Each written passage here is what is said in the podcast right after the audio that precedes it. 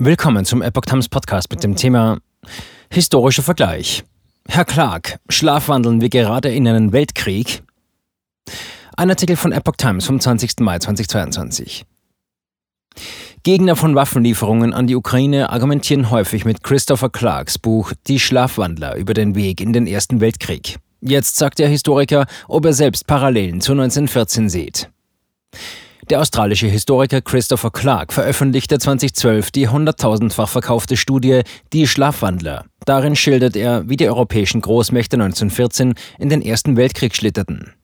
Seit Beginn des russischen Angriffs auf die Ukraine warnen insbesondere Gegner von Waffenlieferungen, dass es jetzt wieder so kommen könnte. Was sagt er selbst dazu? Frage. Herr Clark, schlafwandeln wir gerade in einen Weltkrieg, so wie 1914? Antwort. Ich sehe da keine starke Analogie, ganz im Gegenteil. Worum es mir damals in dem Buch ging, war zu zeigen, dass es oft keine einfache Antwort darauf gibt, wie ein Krieg zustande kommt. Es ist oft sehr komplex. Frage. In Ihren Augen gibt es also keine Parallele zu 1914. Sie sehen mehr Unterschiede als Gemeinsamkeiten? Antwort. Vor dem Ausbruch dieses heutigen Krieges habe ich Parallelen gesehen. Das Katz-und-Maus-Spiel um die Mobilisierung der Truppen hat mich stark an den Winter von 1911-12 erinnert, als es entlang der Grenze zwischen Österreich-Ungarn und dem Russischen Reich immer wieder zu Mobilisierungen und Gegenmobilisierungen kam. Aber ansonsten sehe ich meistens nur Unterschiede. Frage. Welche Unterschiede sind das? Antwort. Der europäische Kontinent ist nicht binär gespalten in zwei große Bündnisse. Das war damals ja ein absolut wesentlicher Teil der Problematik, dass Europa zweigeteilt war. Heute ist Russland auf dem europäischen Kontinent dagegen ziemlich isoliert. Außerdem ist die Ursachenstruktur dieses Krieges eine ganz andere, weil dieser Krieg mit einem brutalen Akt der militärischen Aggression angefangen hat, mit dem Einmarsch in ein anderes Land. Das ist 1914 ganz anders gewesen. Es fing mit einer sehr verzwickten Krise um ein Attentat in Sarajevo an. Das ist jetzt etwas ganz, ganz anderes. Da gibt es einen Akteur, der handelt. Frage. Ist die Analogie vielleicht gar nicht der Erste Weltkrieg, sondern der Zweite Weltkrieg, als ein zu allem entschlossener Aggressor immer weiterging? Antwort.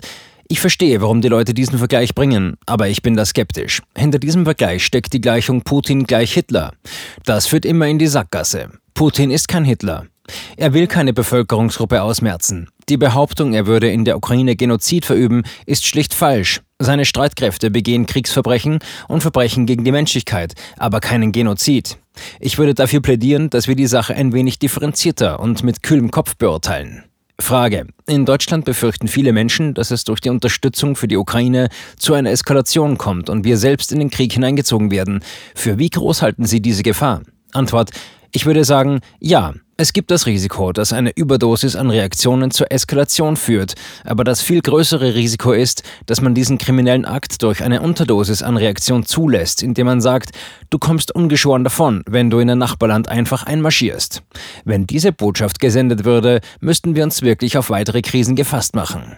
Frage. Es gibt einen auffälligen Kontrast zwischen dem robusten Auftreten des britischen Premierministers Boris Johnson und der betont vorsichtigen Haltung des deutschen Bundeskanzlers Olaf Scholz. Wer gefällt Ihnen besser? Antwort. Ich würde das Auftreten von Scholz sehr stark bevorzugen. Das Problem bei Boris Johnson ist, dass er ein Buch geschrieben hat, eine Biografie von Winston Churchill. Und in diesem Buch hat er eine haarsträubende Entdeckung gemacht, nämlich dass er und Winston Churchill derselbe Mensch sind. Er sieht sich vor dem Hintergrund dieses Krieges in die Churchill-Rolle rücken.